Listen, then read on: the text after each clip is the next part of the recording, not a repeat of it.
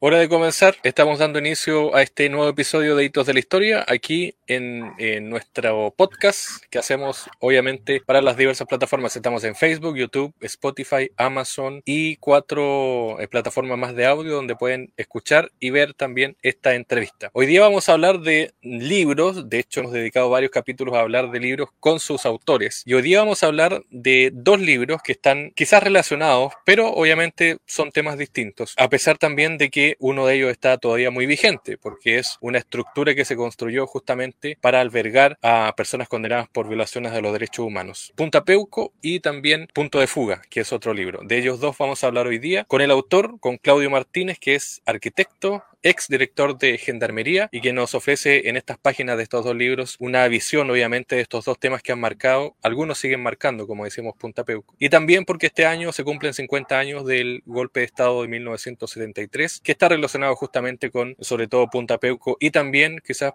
con Punto de Fuga. Agradecemos a Claudio Martínez que está hoy día junto a nosotros. ¿Cómo estás Claudio? Bienvenido. Muchas gracias, muy agradecido por la, invitación. estoy a vuestra disposición. Bueno, eh, Claudio Martínez, como decíamos, es arquitecto, es ex director de Gendarmería y le tocó, obviamente, un momento en nuestra historia que eh, yo diría venía a responder a los anhelos de justicia que se dieron en nuestro país, sobre todo cuando comenzaron los procesos judiciales contra personas que hoy día están, por ejemplo, condenados por violaciones de los derechos humanos. Eh, de ahí nace este libro que vamos a ver acá, que es eh, Punta Peuco y que obviamente habla de eso, la historia desconocida de este penal que fue construido para personas detenidas, condenadas, pero por violación de los derechos humanos. Em, ¿Qué te motivó a escribir este libro, Claudio, y cuál es el contexto en el que escribes este libro centrado en Punta Peuco? Bueno, mira, eh, respecto al tema del libro Punta Peuco, eh, este, el episodio Punta Peuco eh, se desarrolla entre el año 1993, si no me equivoco, hasta el año 1995. Y yo, a raíz del del tema del otro libro, del punto de fuga, que es el rescate del helicóptero frentista, me fui de gendarmería. Estuve tres años en España y en ese periodo, al tomar un poco de distancia de este hecho, me di cuenta que había sido protagonista de un hecho fundamental en la historia de la transición, como fue eh, eh, básicamente encarcelar a a dos de los principales violadores de derechos humanos de la historia de Chile, como fue Manuel Contreras y Pedro Espinosa, que era el número uno y dos de la DINA. Y en ese momento tomé, con esta distancia, tomé conciencia de que había sido protagonista de un hecho histórico que yo creo que marcó un antes y un después del proceso que se conoce como la transición y estimé que era necesario, de cara a la historia, dejar un testimonio de lo que fue ese proceso porque, y, los hechos lo han demostrado, con el tiempo de alguna manera se distorsionan. Este, este episodio ocurre en un contexto muy definido y muy determinante de lo que se conoce como la transición, como decía, como fue el proceso por el crimen de Orlando Letelier a que son sometidos eh, Manuel Contreras y Pedro Espinosa. Digamos que Punta no existía, no existía a principios de los 90. No existía, se reabre el proceso, eh, a medida que va pasando el tiempo se va teniendo la certeza que van a ser condenados. Estamos hablando del jefe de la DINA, ¿cierto? De la policía secreta. Pinochet es el comandante en jefe del ejército. Y en ese minuto, luego de una sonada militar, surge la, yo diría la necesidad de tener un recinto especial que garantizara la vida a estos condenados, eh, porque no podía este proceso de transición a la democracia darse el lujo de encarcelar a estos condenados y que tuvieran eh, eventualmente un atentado contra su vida interior de la cárcel. Ahí hay una obligación del Estado. Entonces, se suele eh, identificar esto como un proceso de, de, una especie de transaca, ¿cierto?, con el mundo militar. En el estricto rigor, efectivamente hubo acuerdo y hubo conversaciones, pero en el estricto rigor aquí se trató de eh, consolidar un acto de justicia fundamental en la historia política de Chile. Y, si algo simboliza Punta Peuco como cárcel, como recinto, es que allí estuvo encarcelado Manuel Contreras, Pedro Espinosa y luego una larga saga hasta el día de hoy de otros violadores de derechos humanos, pero fundamentalmente el contexto y el origen de esa cárcel es esa. Ahora, luego con el tiempo se ha mistificado un poco el tema y, se habla de una cárcel de privilegio, la califican como un hotel cinco estrellas. Nada de eso corresponde a la realidad. Esta es una cárcel común y corriente que podía tener o podía haber tenido inicialmente un régimen especial, pero en definitiva es un recinto donde se permitió hacer justicia frente a dos personas en este caso y a un hecho que por el momento hay que situarse en el, contexto, parecía imposible. Hubo asonadas militares, bueno, en el libro hay un relato detallado de esto, pero en definitiva consagró un acto de justicia bien inédito en la historia política de los países del mundo, en la cual fue encarcelar al jefe de la policía secreta de una dictadura, en un escenario en el cual el ex dictador era el comandante en jefe. Esas son las particularidades de nuestro proceso y son inéditas, creo yo. Por lo tanto, estimé que era muy importante dejar un testimonio de cara a la historia de lo que ocurrió en ese momento. Claudio, eh, se habla mucho, tú obviamente decías el tema de los mitos, que es algo que eh, se habla de privilegios, de espacios que son eh, muy superiores en calidad a lo que tienen los presos comunes. Em, me gustaría que me comentaras cómo se llega a Punta Peuco a la construcción, porque esto es, ¿quién lo pide? hay una petición del ejército, hay una petición de los imputados en ese momento, Contreras y, y otros o es finalmente el, gobierno, el Estado? Eh, ¿Cómo se concreta Punta Peuco? ¿Cómo se toma la decisión de decir ya, esto es lo que vamos a construir y van a estar aquí condenados por ciertos tipos de delitos?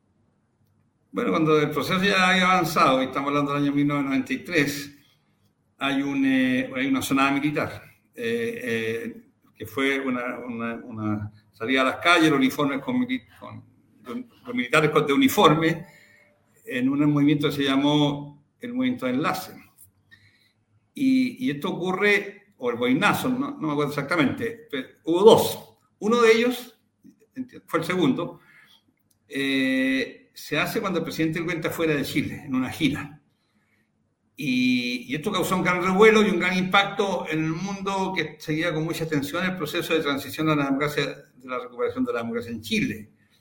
Y, el ejército se da cuenta de que, se, que pasó un poco los límites de lo prudente en, esta manifestación pública de malestar frente a un gobierno que eh, comenzaba su tránsito en la nueva democracia y, en las conversaciones que hay para resolver el conflicto que se produce, surge la idea de una cárcel eh, especial para Manuel Contreras fundamentalmente y Pedro Espinosa, porque ya en el horizonte el ejército empezó a visualizar que podía ser condenado y una cosa bien importante, más allá de toda la especulación frente al tema, nos dimos cuenta que también había cierta intención de hacer cumplir el fallo judicial bajo ciertas condiciones.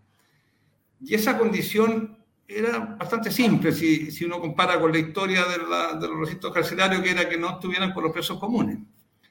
Para ellos era un tema de dignidad y para nosotros como gendarmería un tema de seguridad. Ahí coincidían dos visiones distintas con un objetivo común era bien impensable tener a Manuel Contreras la penitenciaría, para decirlo en castellano. O sea, era, casi un suicidio eh, institucional poner a Manuel Contreras en una cárcel común.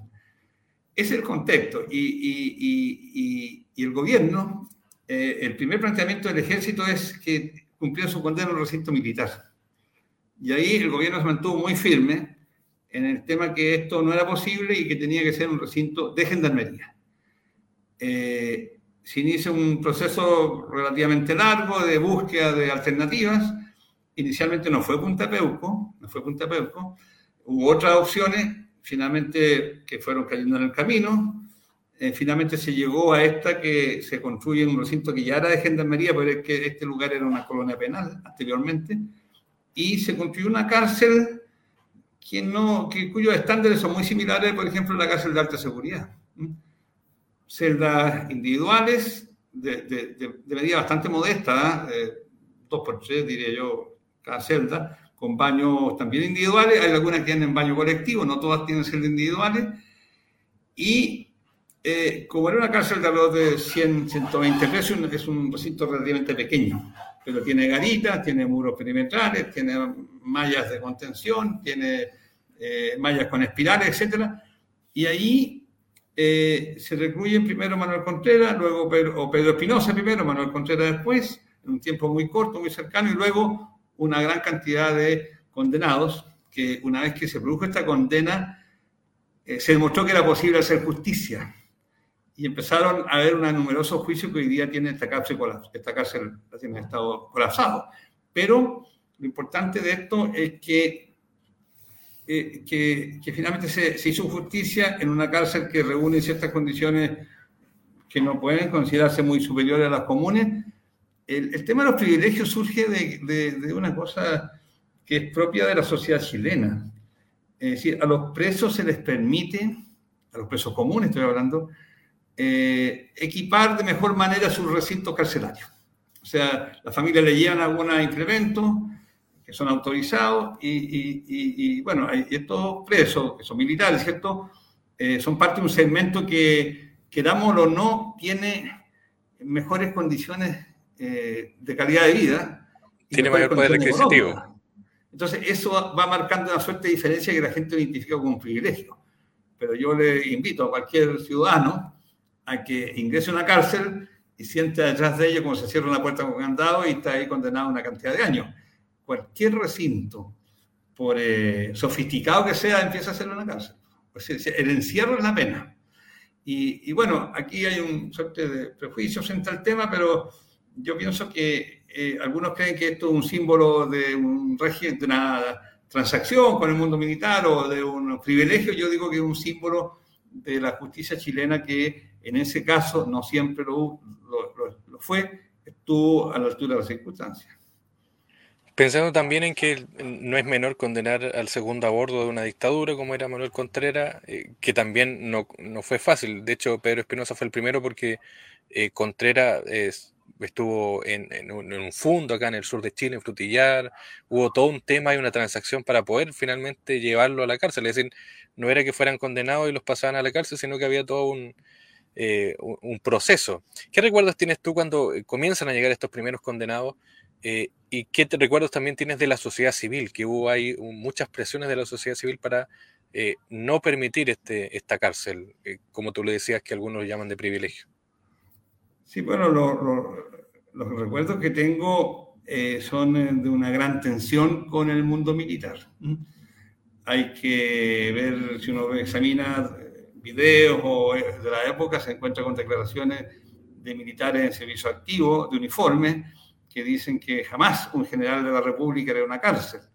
Se encuentran con una cosa que se llamó el... Todo esto es bien interesante porque está detallado en el libro, el, el, el de Punta Peuco, en que un grupo numeroso, alrededor de 200 militares en activo, rodean esta cárcel de civil, entonan canciones militares, hacen un acto de protesta contra el gobierno. También hay en una entrevista donde Manuel Contreras señala que no va a pasar ni un solo día dentro de una cárcel. Todo eso, todo eso ocurrió previo a que Contreras llegara.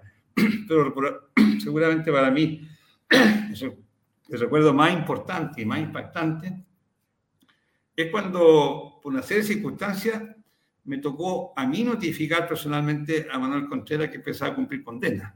Esto ocurre en el hospital de Talcahuano, donde había refugiado luego que había estado en, en, en su fondo en Fresia. Él, él, se recluye en el hospital de Talcahuano eh, simulando enfermedades eh, graves, porque tenía crónica como cualquier persona de cierta edad, y es allí donde yo concurro por mandato judicial y le comunico personalmente que eh, su pieza en el hospital eh, va a tener custodia de gendarmes y por lo tanto está literalmente preso y empieza a cumplir su condena. Ese es el, clímax de este, de, este, de este episodio y yo me considero un afortunado de haber sido un protagonista directo de ello. ¿Y cómo fue elegir lo, lo, que iba y lo que no iba en el libro? De hecho, le hemos preguntado a otros autores, decir, bueno, a veces eh, una, experiencia de vida también tiene muchas muchas aristas. ¿Qué dejar fuera y qué incluir en el libro para que la gente pueda finalmente conocer esta historia? Mira, en el libro eh, yo me atuve, eh, situé el periodo en un periodo bien preciso, eh, que es desde el día que, que el ministro de Justicia me pregunta por encargo del presidente Elwin si Gendarmería es capaz de tener preso a Manuel Contreras hasta el día que ingresó a Punta Peuco. Ese es el límite. El libro ocupa exactamente ese periodo. Ni antes, que evidentemente hubo una, una ahí están los episodios cuando las sonadas militares, ni después cuando viene todo el proceso de adaptación de estos dos personajes a su vida en la cárcel, luego llegan más pesos, todo, todo está excluido. Yo me, atuve estrictamente a esa ventana de tiempo. Ahora, tiene un capítulo importante, que no está en eso, que es la excepción a esta regla, yo mismo me fijé, que es el episodio que ocurre varios años después, muchos años después, el último día del mandato de, de la presidenta Bachelet, cuando intenta cerrar Punta Peuco y se encuentra con la oposición del ministro Jaime Campos. Ahí hay una... Eh, es bien interesante porque, bueno, el ministro Campos hizo bastante pública las razones por las cuales eh, se niega a firmar el decreto del cierre de Punta Peuco, pero eso, ese episodio ocurre eh, cuando estaba cerrando el libro. Y, entonces yo tengo cercanía con el ex ministro Campos, lo llamé, escribí, esto es una incidencia, pero al final es literatura y, es parte de la historia. Eh, escribí un último capítulo que está totalmente trasladado en el tiempo, porque el, último capítulo terminaba el 20 de octubre, 21 de octubre de 1995. Y esto ocurre, este episodio ocurre el, el 11 de marzo de 2014, si no me equivoco, que el último día de gobierno antes de entregarle el, el poder al presidente Piñera. Entonces, vi una oportunidad ese minuto de cerrar el libro con ese capítulo. Y ya escribí, de acuerdo a lo que Jaime Campo había declarado a la prensa, hablé con él, le mandé el último capítulo con la absoluta libertad que él me lo corrigiera, lo rectificara, y, el exministro Campo no solamente lo validó, sino que agregó algunos matices bien interesante, eh, como si yo, como si estuviera escribiendo yo, o sea, no, no, no cambió el estilo de redacción. Entonces, el último capítulo es, es, bien interesante porque ahí hay un testimonio directo también de otro actor, en este caso que fue el ministro Campos. ¿ah? Y con eso cerró el libro. Eso es la excepción a esta regla yo me fijé, pero me parecía bien importante eh, y fui afortunado porque el libro está prácticamente está en la, está en la imprenta. Ya yo llamé a la editorial y dije, oye, espéreme, vamos a grabar un último capítulo. Y yo creo que fue un, un súper buen final para, este, para esta crónica, porque finalmente una crónica sobre la historia de Punta Peuco. Me gustaría que contextualizara, lo, porque hay mucha gente que nos ve, que no sabe lo que, lo que finalmente eh, justificaba Campo, y si estás de acuerdo con, con lo que él argumenta. Bueno, Jaime Campo era ministro de Justicia, ¿cierto?, de, de Michelle Bachelet, y el día 11 de marzo, el 10 de marzo empiezan las tratativas para intentar que él firmara el decreto, pero el 11 de marzo, que es el día que Bachelet tenía que entregar en Valparaíso la banda presidencial, eh, le, le, solicitan que firme un decreto de cierre de Punta Peuco. Bien insólito, ¿ah? porque esto estamos hablando de horas antes que se termine el gobierno. Y Jaime Campo argumenta que que ya no es presidenta, la presidenta ni, ni eres ministro, porque es simbólico el, el, proceso, pero ya a las 12 de la noche, el día 11 de marzo, el día 10 de marzo dejó de ser presidenta. Y si yo firmo esto, va a ser un acto inconstitucional. Esos son sus argumentos. Pero detrás de ello está la convicción y que yo comparto, que eh, cerrar Punta Peuco, nos guste o no nos guste, es, es una decisión eh, compleja y tiene que ser... Eh, eh, meditada con mucha serenidad. No puede ser una cosa tomada a la carrera, a última hora, porque eh, hay mucha gente que está en desacuerdo con ello, pero aquí hubo una transición a la democracia que fue desactivada, ¿cierto? Una bomba racimo, una bomba reloj, con mucho cuidado, y eso se logró desactivar. Y parte de desactivar eso, que fue una relación inicial muy tensa con el mundo militar, fue la construcción de esta cárcel. Por lo tanto, eh, lo que hace ministro Campo, yo creo, con visión de hombre de Estado, es cautelar también eh, el proceso de transición a la democracia que quienes fuimos parte de ello lo consideramos muy exitoso. Eh, una última pregunta para pasar obviamente al, otro libro, al otro tema, es justamente lo que pasó en 2019, que no está directamente relacionado con Punta Peco, pero sí hay una crítica, por lo menos de, ese movimiento que, que, salió a las calles, de decir, bueno, los 30 años para atrás son finalmente eh, problemas muy profundos donde no se hicieron cosas que se debían hacer. Tú, eh, según tu experiencia, lo que viviste, eh, ¿se podría haber hecho otra cosa o se podría haber hecho más en cuanto a Punta Peuco o a eh, la búsqueda de justicia, por ejemplo? Sí, probablemente se puede, se el, presidente Erwin acuñó una frase que se llama justicia en medida de lo posible, que, ha sido muy criticada.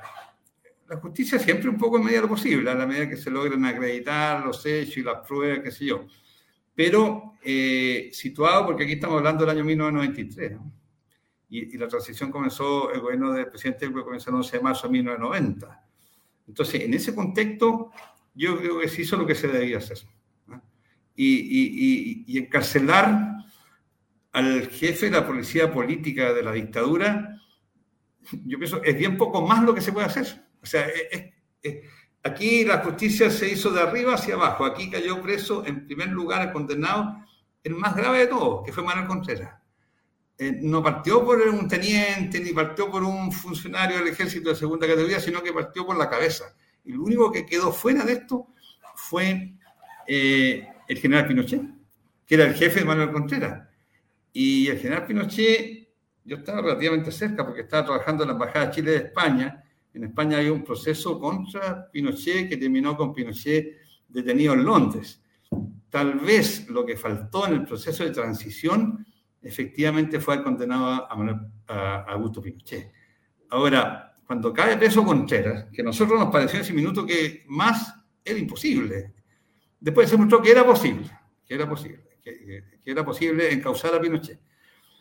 Pero en ese momento eh, siempre nos preguntamos por qué quedó fuera de esto Pinochet. ¿Por qué quedó fuera del crimen de leterías? Cuando había toda, hay todo tipo de evidencia que eh, que, fue partícipe del crimen de Orlando Leterías, que fue la causa por la cual fue condenado Manuel Contreras. Y lo que ocurrió es que Manuel Contreras nunca reconoció la autoría.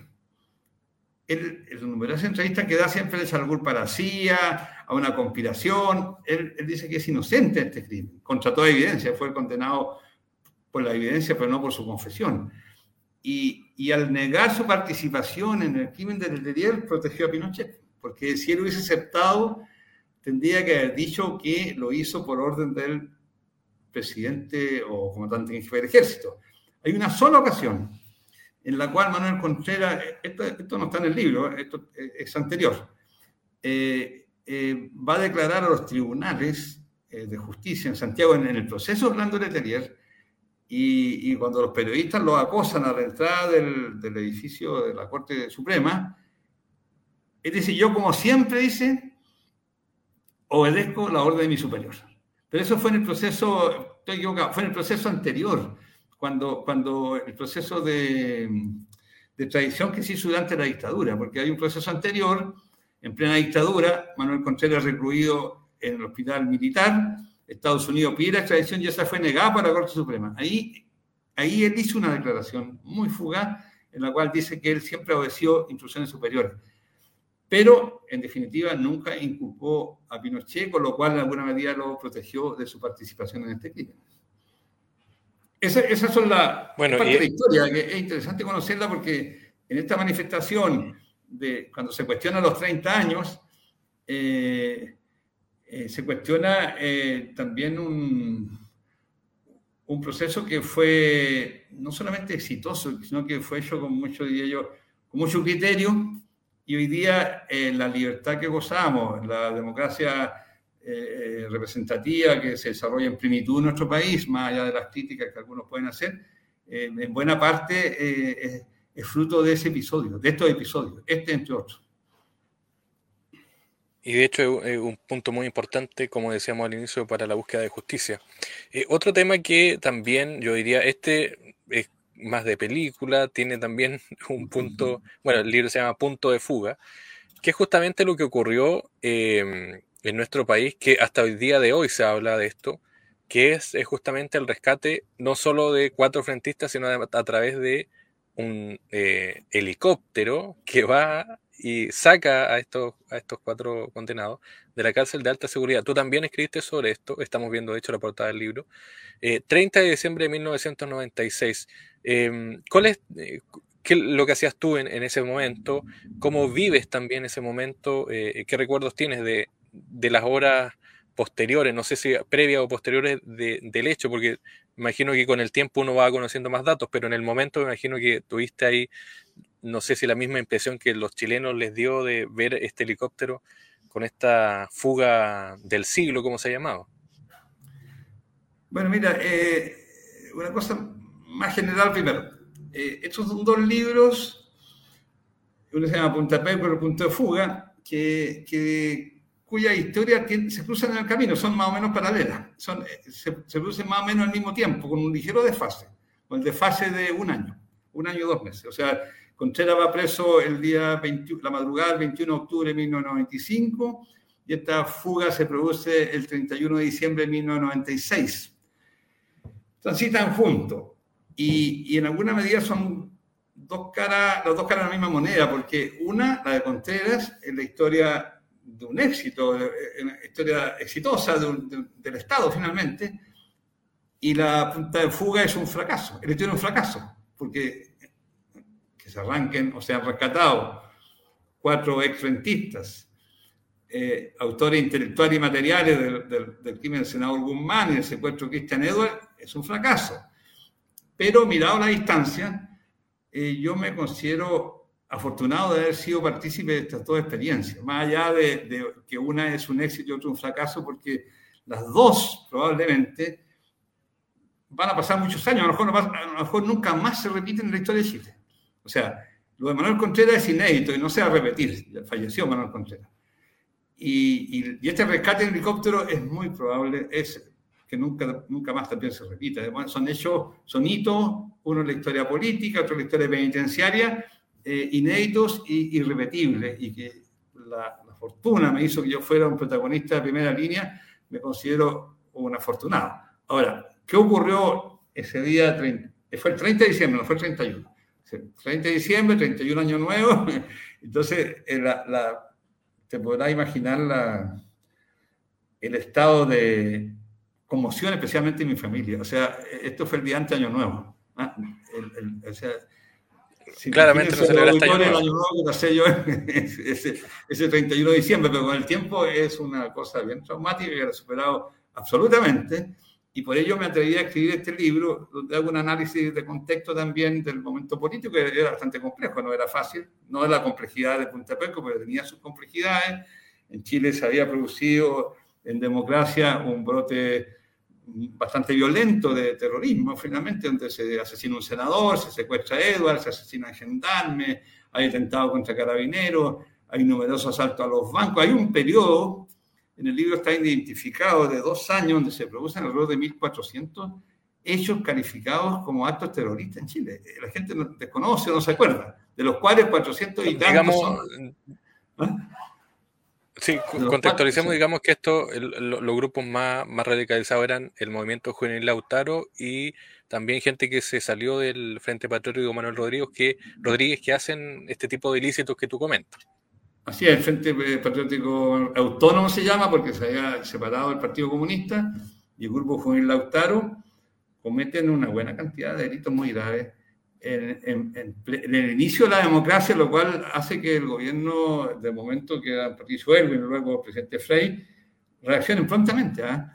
Y, la cárcel contribuyó, a, más allá de, este episodio, contribuyó a apagar esta, este brote que también se extinguió rápidamente. Ahí eh, la inteligencia chilena actuó con prestancia y, presteza, digamos, y eh, tanto el grupo Lautaro como el el Frente Patriótico Manuel Rodríguez Autónomo cesaron en sus actividades y pasamos un largo periodo sin, sin actividad de carácter terrorista. Eh, eh, hay que situarse en momentos. Eh, hubo 446 atentados, entre ellos varios crímenes reconocidos por estas organizaciones. Entonces, fue un momento súper complejo, pero con una característica un poquito distinta al caso de Montepeu, pero igualmente complejo. Y, y el libro analiza ese contexto eh, que termina con, con este rescate de los, donde están dos a lo menos de los principales inculpados de estos hechos, y con un hecho que hay que reconocerlo, que, que fue espectacular,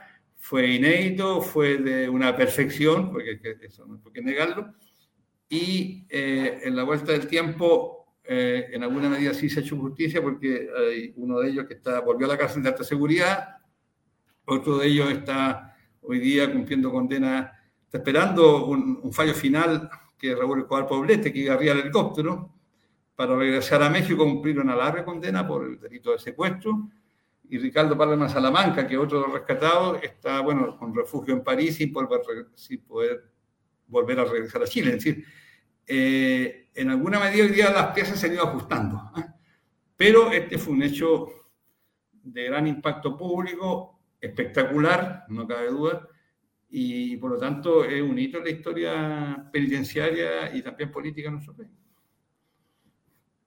Eh, tú te denominas o se denomina en el libro el quinto pasajero, que justamente, expliquémosle a la gente que tú sales de Gendarmería porque eras director nacional en ese momento, eh, por este hecho, obviamente porque dicen, bueno, me imagino que dijeron, bueno, si esta persona no puede eh, evitar que esto pase, habrá que, bueno, asumir las consecuencias. Pero finalmente el, único que asume las consecuencias eres tú.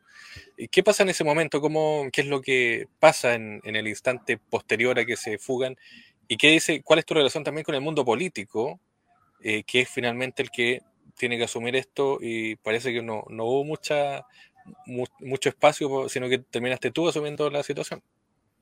Bueno, así fue. ¿eh? El, yo mismo me autonomino al quinto pasajero, un poco me río un poco de mí mismo, en definitiva, pero, eh, o sea, lo que ocurre en ese minuto, cuando se produce este evento, que es totalmente sorpresivo por lo demás, esto fue, no había ninguna pista previa, ocurre a las 3 de la tarde del día 30 de diciembre, un día muy caluroso, todo el mundo estaba pensando ya en celebrar el año nuevo, eh, y se produjo una conmoción gigantesca eh, al interior del gobierno, eh, el, gobierno queda paralizado y ahí uno observa un poco eh, las debilidades humanas de quienes ejercen el poder, ¿ah? porque todos sintieron que se le movía el piso.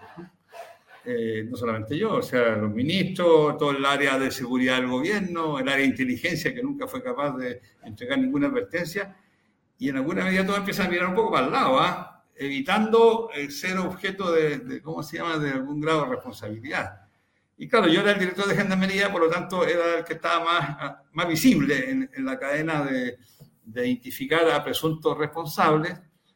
Y eh, en el libro está relatado, eh, se genera una serie de, no sé cómo llamarlas, maniobras finalmente, eh, que me ponen en la condición de renunciar, porque, porque a mí se me comunica que va a renunciar el ministro Interior, la ministra de Justicia, el subsecretario de Interior, el jefe de inteligencia, el subsecretario de Justicia.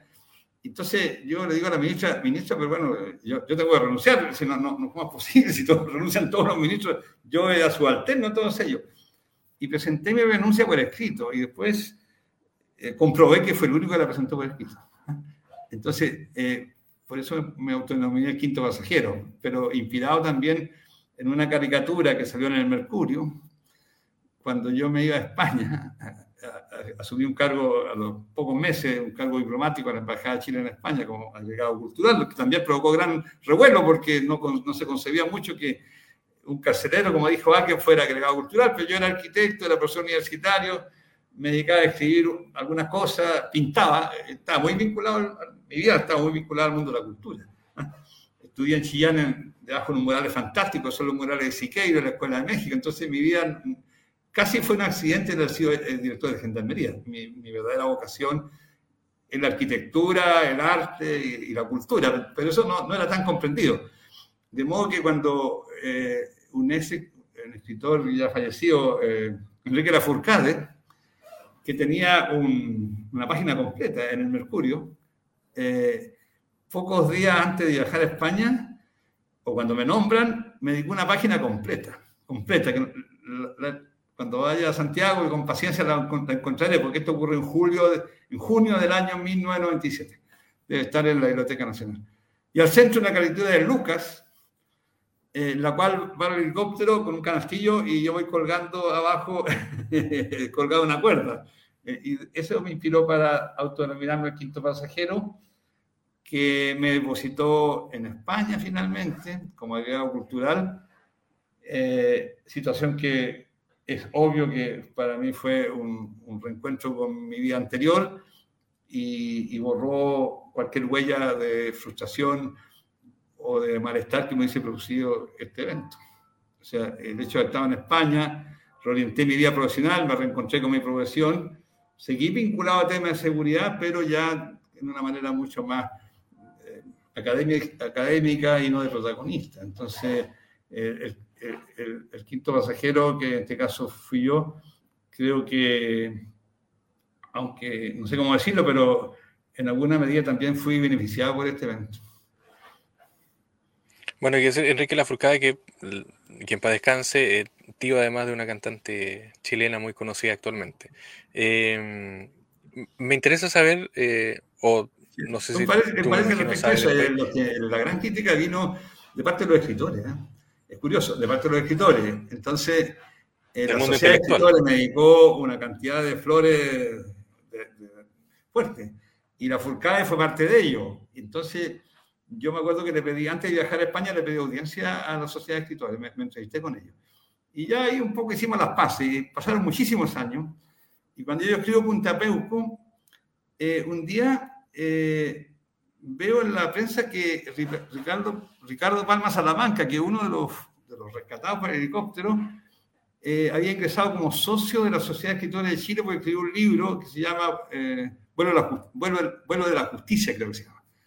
Entonces, casualmente conozco al, presidente de la Sociedad de Escritores y le digo, oye, si Ricardo Palma Salamanca escribió libro yo también, ¿por qué no puedo ser yo socio de la Sociedad de Escritores? Y me invitó, yo soy socio de la Sociedad de Escritores de Chile, la misma que me denostó cuando, cuando, cuando fui nombrado agregado cultural y fui a un acto que me entregaron un carnet que tengo y le recordé este hecho. Bueno, con, nos reímos bastante, a esta altura es, parte, es una anécdota, pero eh, la misma sociedad que me denostó pues me recibió como socio. Así que hoy día soy socio de la Sociedad de Escritores de Chile. Me, interesa saber el tema de, cómo se fragua todo, este, este, escape, porque me imagino que tú con el tiempo supiste o tienes mayores detalles de cómo se, mm, concretó esto, porque no era menor. Eh, ¿Cuáles son los detalles así que, que, tú supiste después o que eh, te enteraste de, de, cómo se concreta esta planificación, porque no fue de un día para otro también. Bueno, en el libro efectivamente yo hice una reinvestigación porque yo vivo en ese momento, mi visión es, bien sectorial, es desde dentro del servicio, no era un tema con el cual estaba involucrado yo día y noche. Entonces, cuando escribo el libro, eh, investigué bien lo que tú me estás preguntando. ¿ah? Yo tengo claro lo que ocurre al interior de la cárcel y en el contexto de la cárcel, que eh, una permanente oposición al régimen penitenciario de esta cárcel, que tenía un locutorio, que era un recinto de visitas de vidrio, que impedía la comunicación directa entre los presos y sus visitas. Esto contó con la oposición cerrada, por supuesto, de las organizaciones de los mismos presos, pero también de, con una condena de la Comisión de Derechos Humanos de la Cámara de Diputados. Y esa condena participaron desde diputados de la UDI hasta el Partido Socialista, que era todo el espectro en ese minuto de los, de los partidos políticos en el Parlamento. Entonces, e, esa, esa declaratoria le quitó piso a esta cárcel y nos obligó a modificar el régimen. Y el régimen se transformó en un régimen común. Eso permitió la planificación de la fuga desde el interior de la cárcel. O sea, transmitir información, entregar seguramente planos o eh, información respecto a los turnos de los gendarmes, en fin, una infinidad de detalles que permitían, ¿cierto?, planificar la fuga como se hizo.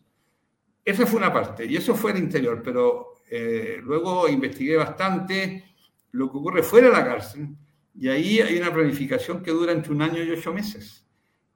La decisión se adopta en Buenos Aires, en una reunión de, la cúpula del Frente Patriótico Autónomo, se designan las personas encargadas de organizar esto, que uno de ellos es Raúl, el, que, organiza esto es Raúl Escobar Poblete, conocido como, como el comandante Emilio, autor material del crimen del senador Jaime Guzmán, y durante ocho meses se planifica fuera de la cárcel, se hacen vuelos de reconocimiento sobre la cárcel. Esto, esto, los cientistas que estaban organizando esto simulan ser una empresa de turismo, arriendan un helicóptero con el cual hacen varios sobrevuelos sobre la cárcel, se forman una idea del lugar. Yo tengo la teoría que contratan un piloto profesional, que es el gran héroe de este evento. En definitiva, son ocho meses eh, en Chile, hay cuatro meses anteriores, según lo que yo investigué, desde que se toma la decisión en, una reunión en Buenos Aires. el, helicóptero se posa solamente 58 segundos sobre la cárcel para rescatar a estos presos. Es decir, de los ocho meses, hay 58 segundos que ocurren al interior de la cárcel y el resto ocurre absolutamente fuera de la cárcel. Y eso nunca fue detectado, ni por organismos de seguridad ni por policiales. Y, allí nadie, eh, por esos ocho meses, o esos ocho meses menos 58 segundos, nadie asumió responsabilidad alguna, pero aquí hubo una falla, evidentemente, de los servicios de inteligencia que no fueron capaces de detectar, detectar oportunamente que esto podía ocurrir. No obstante, en el libro aparece señalado una pista, una pista en un momento dado nunca fue procesada ni llegó a Gendarmería. Eso lo, lo, conocí ahora. Pero en definitiva, este proceso es posible gracias a una planificación muy cuidadosa. Aquí participó también eh, alguna, algunos personajes argentinos. Hay un señor, digamos, el cerebro de una parte de esto es un, argentino de, cuya chapa es Di, Stefano, Carlos Di Stefano. Eh, vienen unas irlandesas de Lira, en, de Irlanda, que simulan ser extranjeras, o bueno, eran extranjeras, pero es para engañar al piloto del helicóptero cuando lo arriendan, para, para que pensara que eran turistas, cuando hacen los sobrevuelos. Es decir, hay una planificación totalmente acabada cuidadosa que se tradujo en una operación exitosa. Los 58 segundos que ocurren al interior de la cárcel de alta seguridad, que se pudieron medir porque hay una grabación de un preso que le está grabando un mensaje a su novia, bueno, eso eh, hay que imaginarse lo que ocurrió. Pues es como si nosotros estamos conversando hoy día y aparece un helicóptero y empieza a disparar. Eso ocurrió.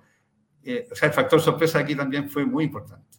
Entonces, la planificación para resumir, fue cuidadosa, fue externa en la cárcel, la información sí, desde la cárcel fluyó hacia afuera y eso fue gracias a que se permió el régimen y finalmente eh, una operación que tenía bien pocas posibilidades de éxito salió limpia y con una cosa que hace rato que el Frente Patriótico venía, yo creo, eh, al debe, que era sin costos humanos, porque todas las acciones anteriores del Frente Patriótico habían sido crímenes, algunos de ellos bastante violentos.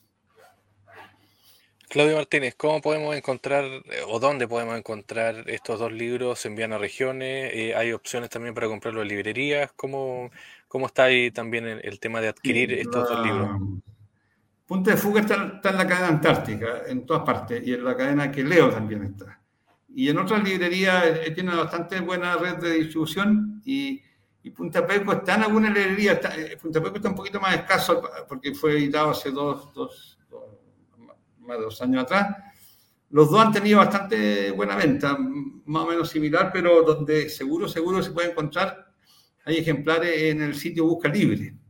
Busca Libre, ahí está Punta Peuco y está Punto de Fuga. Punto de Fuga, además de eso, en la cadena de eh, Antártida y en la Feria Chilena del Libro, y ahí también parece que está en Punto de Fuga. Pero Punto de Fuga, que ya tiene un poquito más de tiempo, está un poquito más escaso en la librería. Eso es lo que me han informado. Muy bien, pues Claudio Martínez, que es arquitecto, exdirector de, de Gendarmería y que es autor también de Punto de Fuga y de Punta Peuco, la historia desconocida, ha conversado hoy día con nosotros. Claudio, te quiero dar las gracias por el tiempo y éxito también en todos tus proyectos.